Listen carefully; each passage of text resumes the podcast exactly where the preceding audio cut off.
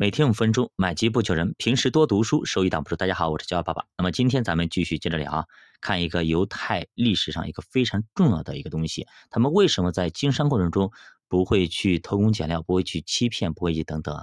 其实他们跟上帝其实有一个约定在的。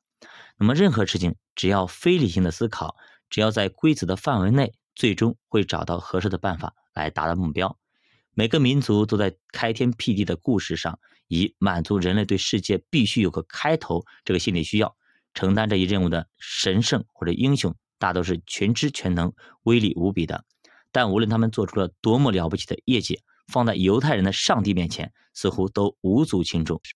因为上上帝创造天地的时候是这样说的：起初，神创造天地，地是空虚混沌，渊面黑暗。神的灵运行在水面上。神说要有光，就有了光。神看光是好的，就把光暗分开了。这是头一日。神说诸水之间要有空气，将水分为上下。神就造出空气，将空气以下的水、空气以上的水分开了。这是第二日。神说天下的水要聚在一处，使旱地露出来。地要发生青草和结果子菜蔬，并结果子的树木各种几类，果子都包着核。事就这样成了。这是第三日。神说：天上要有光体，可以分昼夜，做记号，定节令、日子、年岁，便要发光在天空，普照在地上。事就这样成了。于是神造了两个大光，大的管昼，小的管夜，又造众星。这是第四日。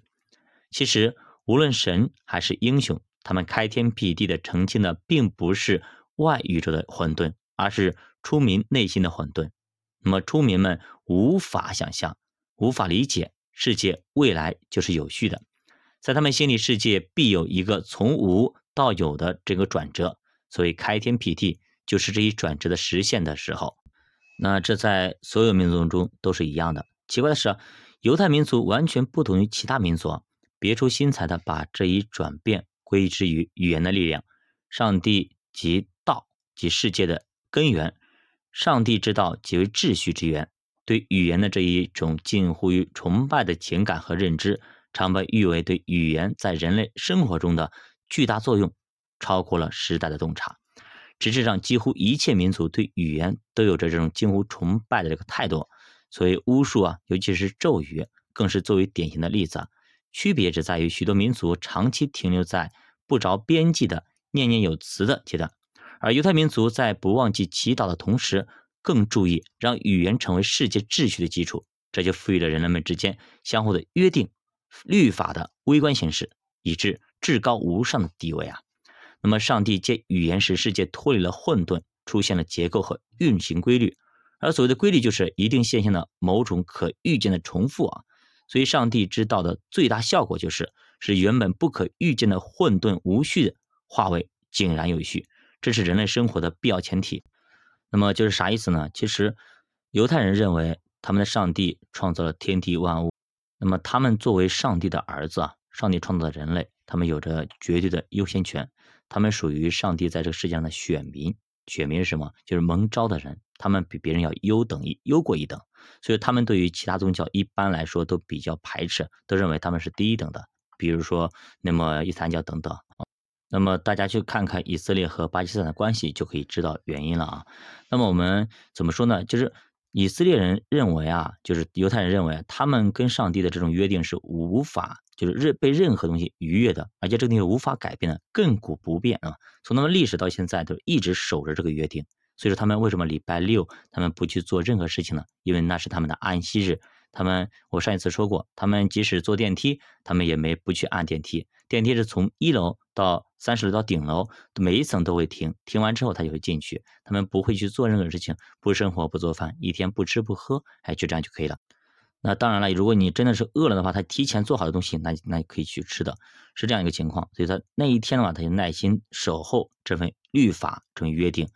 那么，所以说，他在们在经商过程中会比较受人尊敬和信任，因为你的经商的这种行为，他们不会在背地里做一些就是不法的事情，也不会去做一些见不得人的事情。